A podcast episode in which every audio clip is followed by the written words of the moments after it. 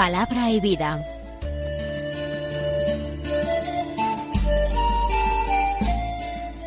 Con el padre Manuel Horta, desde Sevilla.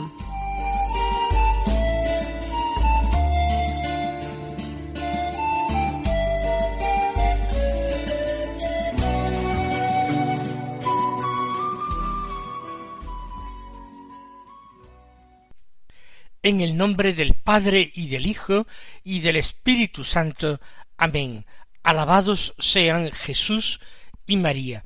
Muy buenos días, queridos amigos, oyentes de Radio María y seguidores del programa Palabra y Vida. Hoy es el sábado de la trigésima semana del tiempo ordinario. Este sábado es 29 de octubre va terminando poco a poco este mes del rosario, este mes de las misiones. Vamos nosotros a examinar si estamos viviéndolo en esa doble dimensión de una manera adecuada y de acuerdo con nuestros propósitos. Vamos a tratar de recordar si hemos ofrecido el rosario a la Santísima Virgen como obsequio a ella, que todo se lo merece, todo homenaje de amor y de devoción de parte de sus hijos, tan queridos para su corazón inmaculado. Vamos a pensar si hemos ofrecido sacrificios en favor de las misiones, como ayuda sólida a los misioneros, si hemos quizás rezado el rosario misionero, ofreciendo los distintos misterios por los distintos continentes en los que despliegan su acción los misioneros, si hemos procurado ayudar de acuerdo con nuestras posibilidades a las misiones, si hemos tratado de ser misioneros en nuestro lugar de residencia, tratando de anunciar el Evangelio, que es lo fundamental, a quienes viven o trabajan cerca de nosotros. Por eso la doble dimensión mariana y misionera de octubre podría ser objeto de revisión en estos últimos días del mes. Santificamos el tiempo, este tiempo que es litúrgicamente tiempo ordinario, buscando hacer lo que agrada al Señor, buscando además crecer en toda virtud y aprovechar en el camino de la salvación que tan generosa y gratuitamente se nos ha ofrecido. Vamos nosotros ahora a escuchar la palabra de Dios que se proclama este sábado. El Santo Evangelio de la Misa, que es de San Lucas, del capítulo catorce, los versículos uno y siete al once, que dicen así. Un sábado entró Jesús en casa de uno de los principales fariseos para comer y ellos lo estaban espiando. Notando que los convidados escogían los primeros puestos, les decía una parábola. Cuando te conviden a una boda, no te sientes en el puesto principal, no sea que hayan convidado a otro de más categoría que tú, y venga el que os convidó a ti y al otro, y te diga cédele el puesto a éste. Entonces, avergonzado, irás a ocupar el último puesto. Al revés, cuando te conviden, vete a sentarte en el último puesto, para que cuando venga el que te convidó te diga amigo, sube más arriba. Entonces quedarás muy bien ante todos los comensales, porque todo el que se enaltece será humillado, y el que se humilla será enaltecido. El Evangelio de hoy comienza por el primer versículo del capítulo catorce que ya nosotros habíamos leído ayer. Un sábado entró Jesús en casa de uno de los principales fariseos para comer y ellos lo estaban espiando. Ayer seguíamos, después del versículo primero, con el versículo segundo y contábamos la curación de aquel hombre hidrópico. Sin embargo, hoy, saltándose esa curación, continúa con el relato de lo que aconteció en aquel banquete. De momento recordamos cómo otros fariseos, que están también convidados por el dueño de la casa, por el anfitrión, que es uno de los principales, ellos no cesan de espiarle. Pero después de la curación del hombre hidrópico, parece que es Jesús quien toma la iniciativa.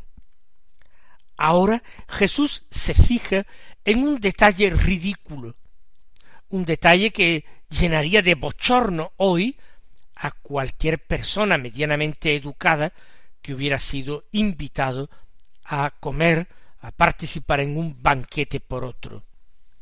Jesús nota que los convidados escogían los primeros puestos. Es una vanidad infantil que tienen.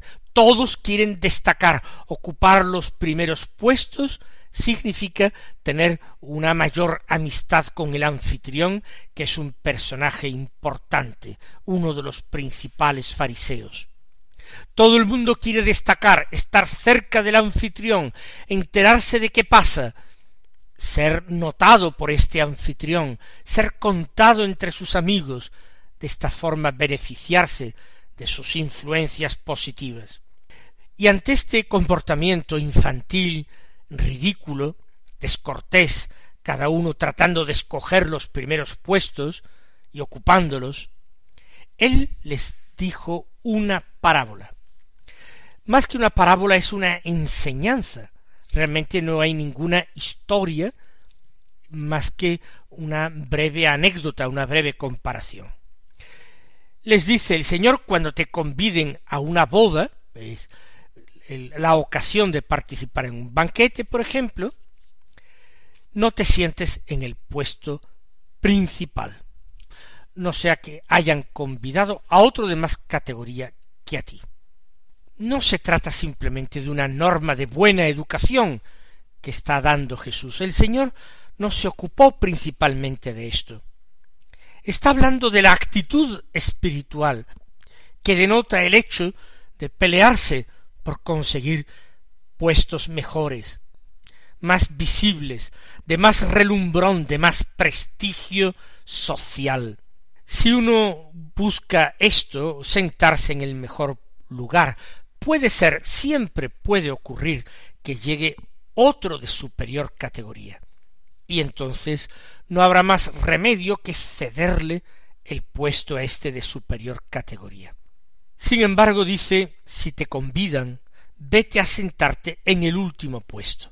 La ventaja del último puesto es que ya no se puede bajar más.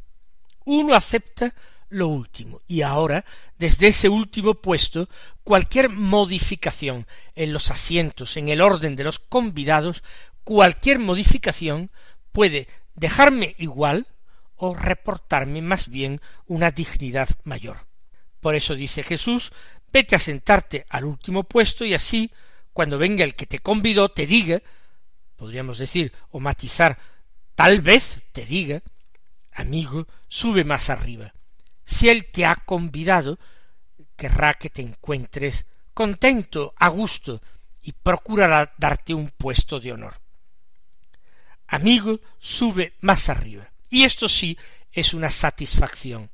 Es ser reconocido e individualizado en medio de una muchedumbre, de una multitud de personas que participan en el banquete y quizás hagan halagos cumplidos al dueño de la casa. Si el anfitrión va a buscarte al último puesto, quizás sea para decirte amigo, sube más arriba. Te he invitado para que compartas mi alegría, yo quiero compartir la tuya vamos a estar cerca, muy cerca, el uno del otro. Por eso, cuando te diga el anfitrión amigo sube más arriba, entonces quedarás muy bien. Y el Señor enuncia el principio fundamental. Todo el que se enaltece será humillado, y el que se humilla será enaltecido.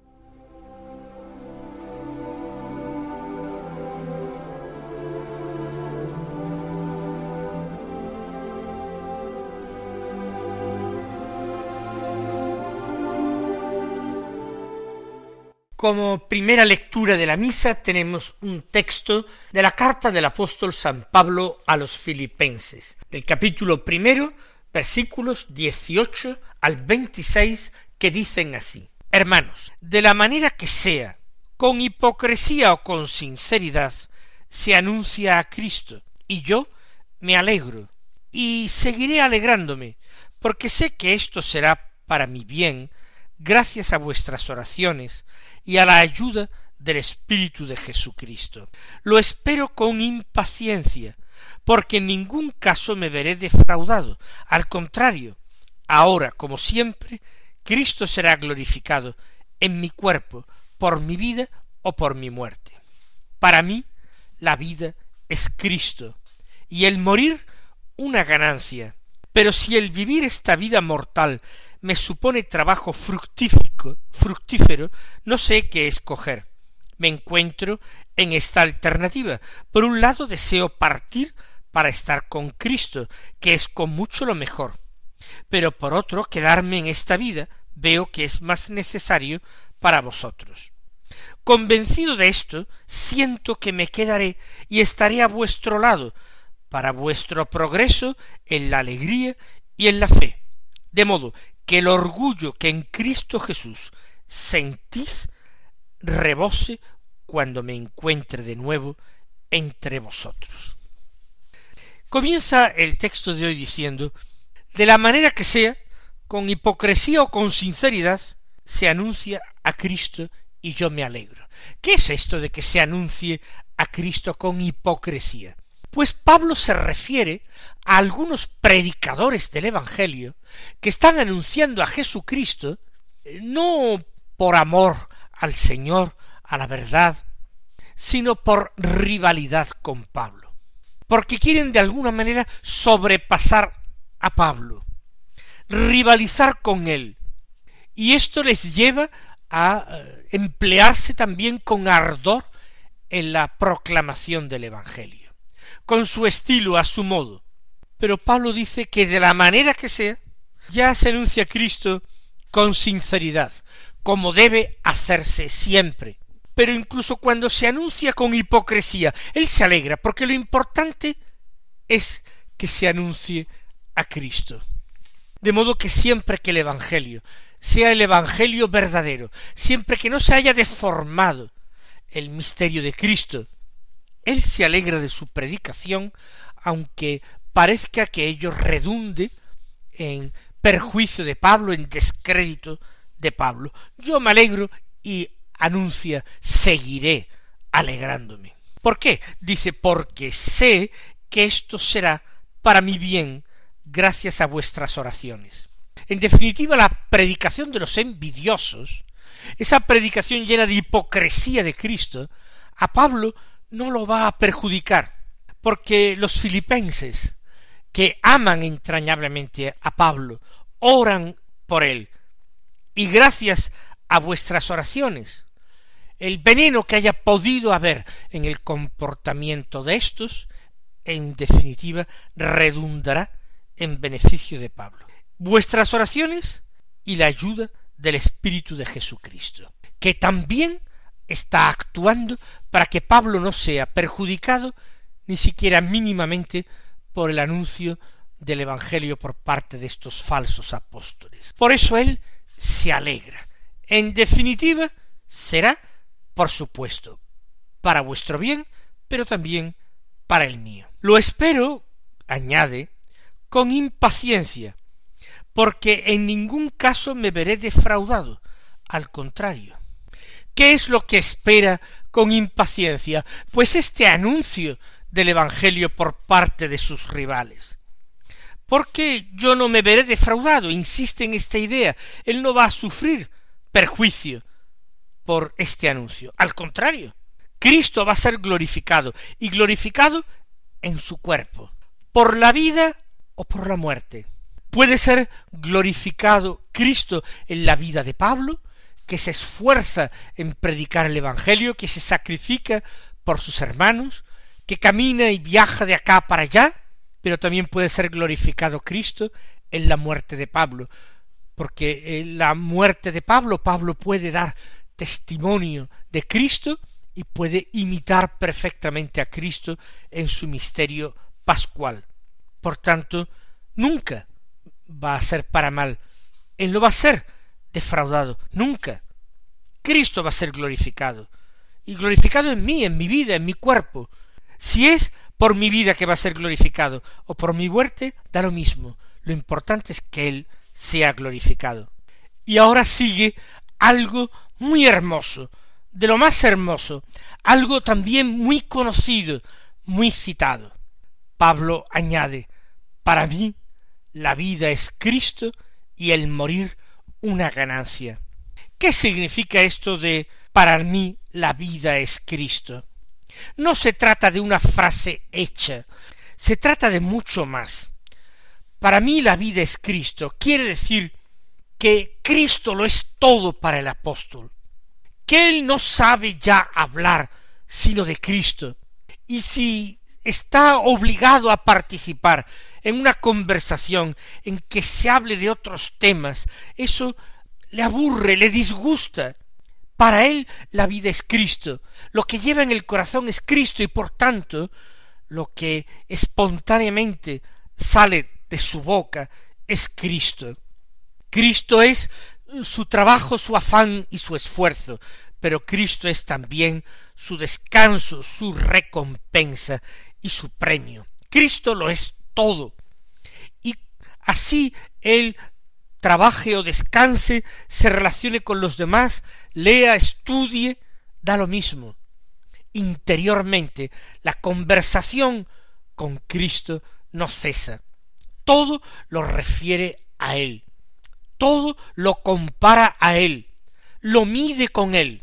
Eso es lo que supone para el apóstol decir para mí la vida es Cristo. Y el morir una ganancia. Es una conclusión lógica que desde luego no se está haciendo desde más allá de la muerte, sino desde esta vida, desde esta vida mortal. Una ganancia es el morir. ¿Por qué?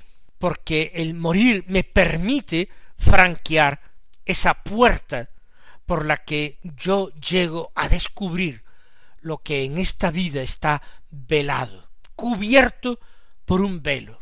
Ahora contemplamos como eh, a través de un espejo. Y dice él, un día contemplaremos cara a cara la realidad. Él quiere volver a contemplar a Cristo cara a cara. Y si para esto hace falta morir, porque Cristo es Dios y nadie puede ver a Dios sin morir, entonces el morir es una ganancia, algo que trae cuenta, algo beneficioso. Pero ahora se le plantea un dilema. Si el vivir esta vida mortal me supone trabajo fructífero, no sé qué escoger. Es decir, si su vida mortal todavía puede servir al Señor, dar a conocer su nombre, su evangelio a los hombres. Ese es el trabajo fructífero, el trabajo de apostolado. Si todavía el Señor le permite realizar este tipo de trabajo, si le da fuerzas, entonces, entonces no sé qué escoger, dice. Entonces no está claro el dilema. Me encuentro, añade, en esta alternativa. Por un lado, deseo partir para estar con Cristo, que es con mucho lo mejor. Por otro lado, quedarme en esta vida veo que es más necesario para vosotros.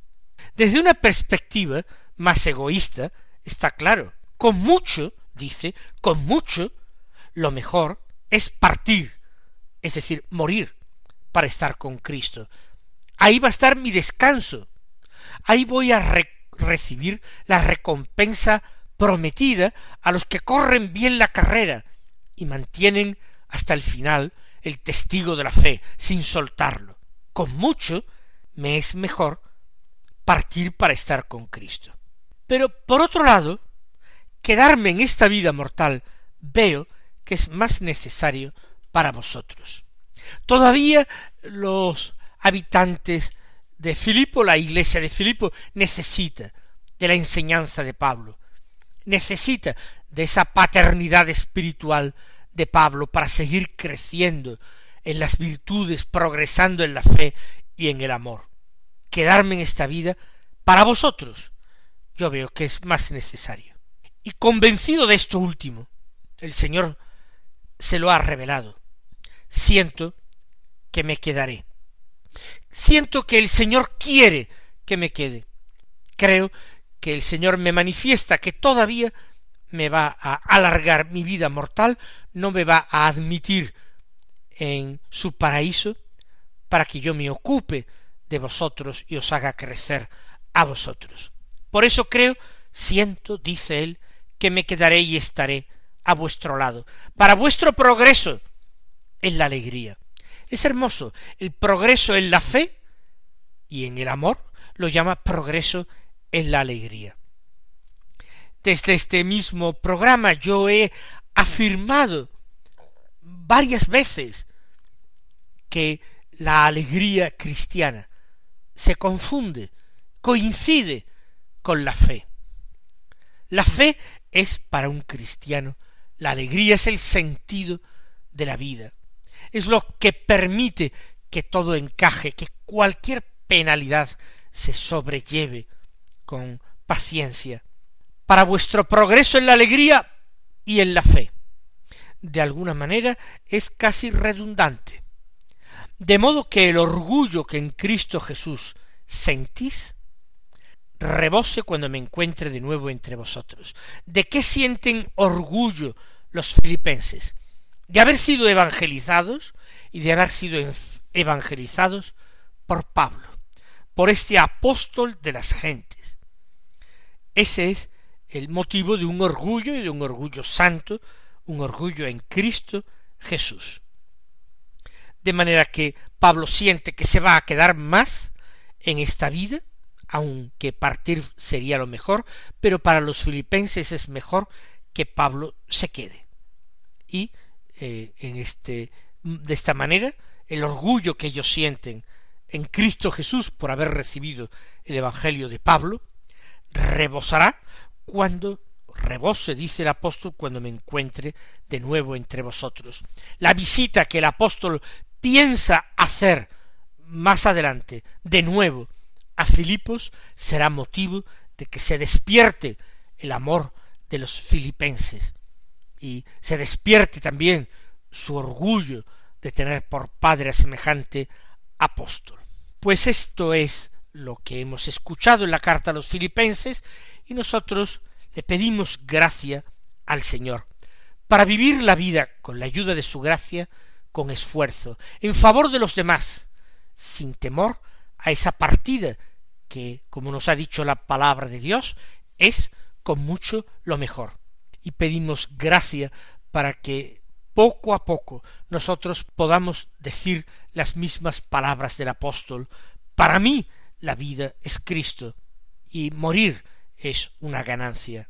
El Señor os colme de bendiciones y hasta mañana si Dios quiere.